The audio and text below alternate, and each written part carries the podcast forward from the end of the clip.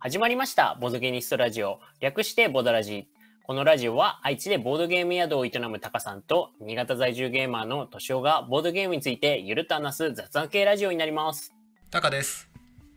トシオです。いや今回ね紹介したいボードゲームはありますよお、何でしょスパイシー知ってます？う何ですか？スイーって。スイーって何ですか？スパイシースパイシーいや、あの、私、あの、スパイスは好きですけれども、スパイシーは聞いたことないですね。なんかね新しいゲームだと思うんだけど、はいボ。スボス2020年かな、まあ、あの、はい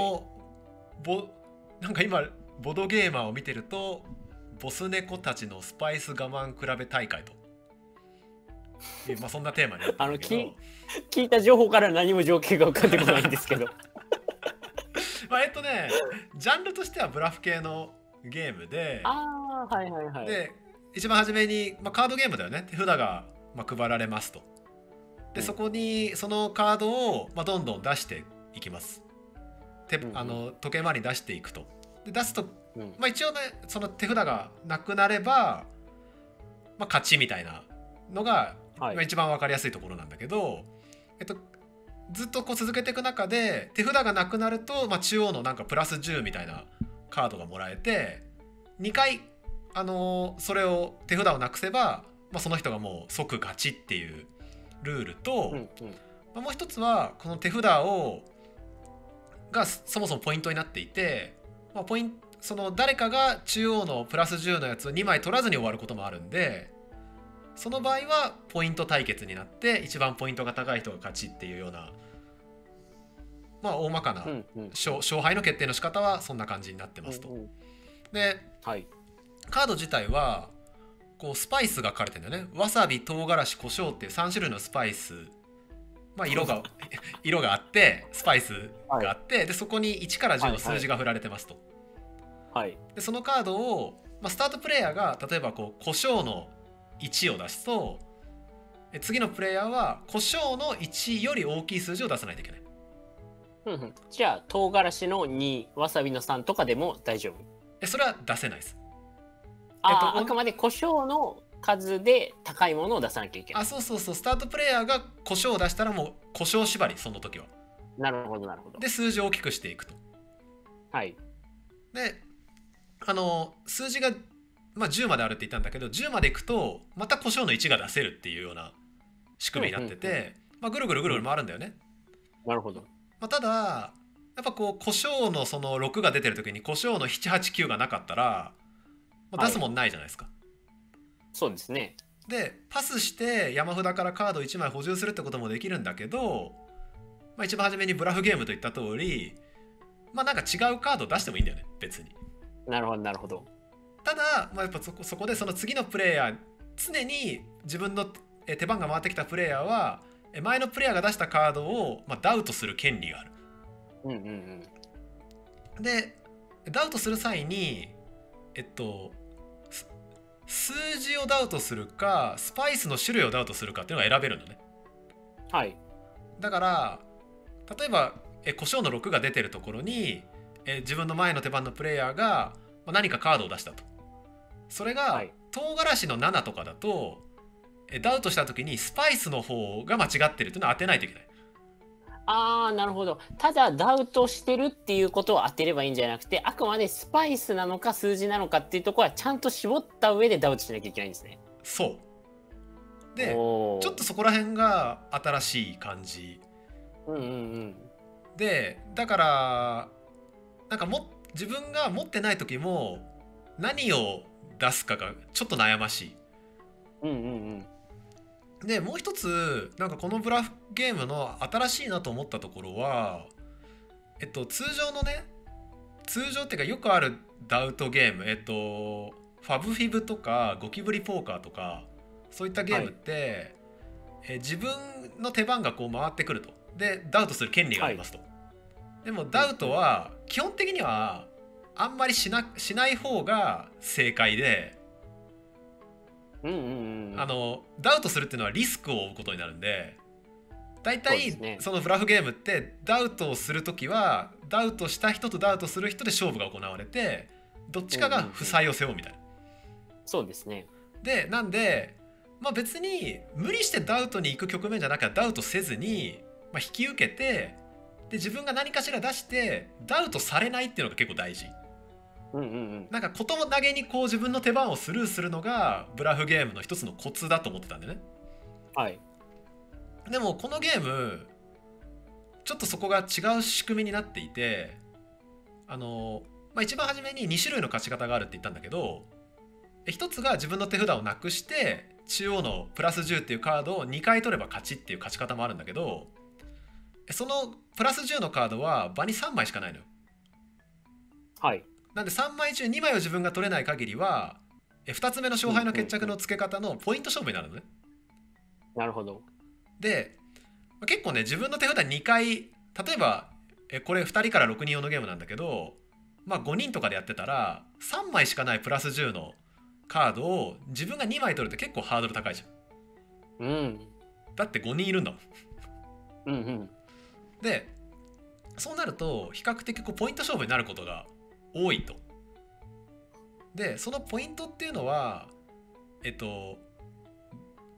ダウトしたりダウトされたりっていう勝負をしてか勝たないとポイントが手に入んないんだよねあー、なるほど。でまあその手札をだなしな、えー出し切って中央のプラス10のカードを取ればプラス10ポイントは得ら得られるんだけど大体それだけじゃ勝てないんでうんうんうん。なんか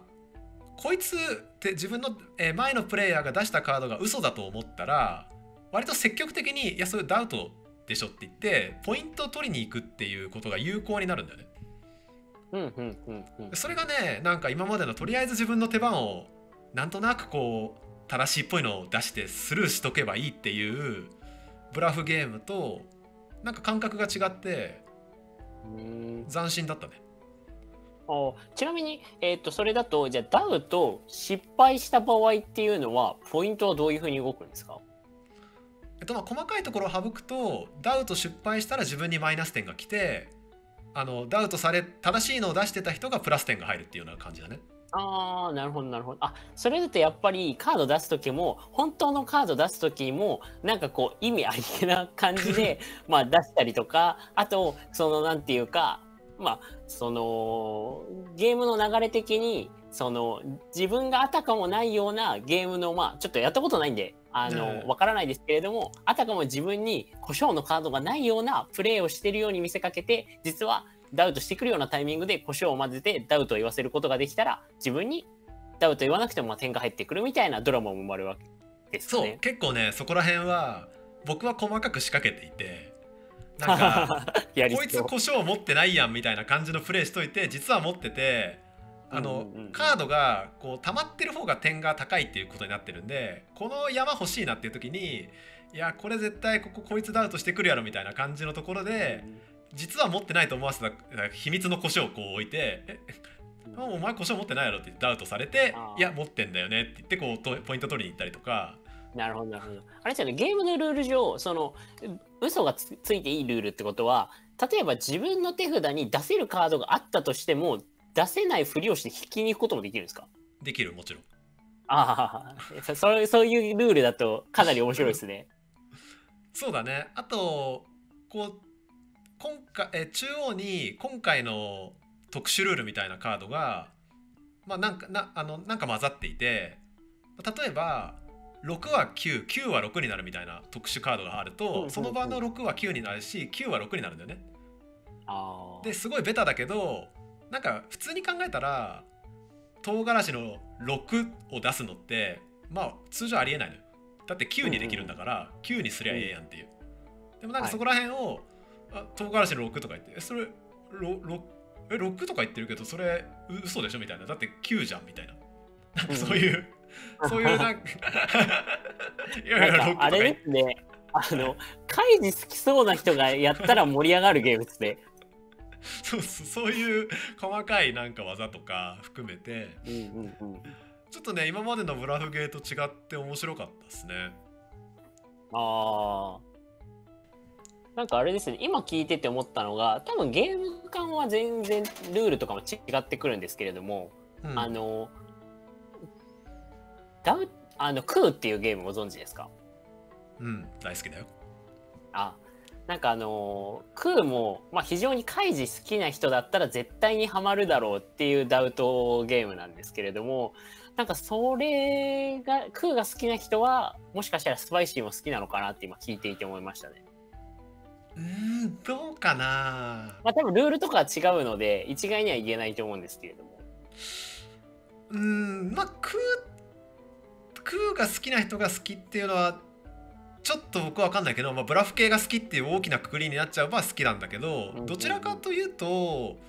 やっぱ普通にゴキブリポーカーとかさっき言ったファブフィブとかそういう単純なブラフゲームが好きな人が多分普通に好きでただ、まあ、あのい何回も伝えた通りそのダウトをしに行くのがリスクだよねっていうところがむしろダウトをしに行って点を取りに行く場面だここはっていう局面が生まれてることによってちょっとねこのダウトをダウトせずに勝とうっていうところが、ダウトして勝とうみたいになるわけよ。そこがプレイ感が違ってちょっとよ良いなと思った。あーあまあ確かにどうしてもゴキブリポーカーとかだとあのダウトしに行くのは楽しいんだけれども冷静になって考えてみるとあの人からそのダウト言われない程度に自分も牽制でダウト言いつつ積極的に勝負しないっていうのが、まあ、あの勝ちにつなつながるような戦い方のような気もしますもんね。そう割とね多分ねそれが勝ち方の一つなんだよね。だからまあちょっと良かったよって話とまあでもね逆に欠点もあってはいあのダウトをよくしに行く人がいますと A さんがよくダウトしに行きますと。で A さんがポンコツだとまあ例えば、は年男の次が A さんでるほど。で A さんは年男がこう出すと毎回ダウトしますと。で A さんはいポンコツすぎて毎回間違えますと。はい そうすると年男にどんどん点が加算されていくわけよ。そっか、あのゴキブリポーカーみたいにこう矢印を好きな方向に向けられないがゆえに、上茶下茶のところで、たまにこう、ひあるプレイヤーがあるプレイヤーに対してめっちゃ点を貢ぐかもしれないみたいな状況が発生するわけですね。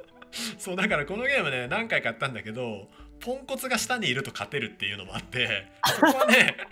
そこはちょっと面白いんだけど欠点ではあったね。すごいなんか元も子もないことを最後に言いますね。そうまあでもそれも含めてねまあうん、ポンコツのところまでねあんま点を貯めないといや、かいいっすね。でもまあそれで盛り上がれるのもいいゲームですよね。まあね、まあ、軽いゲームなんでほんと10 15分から20分ぐらいの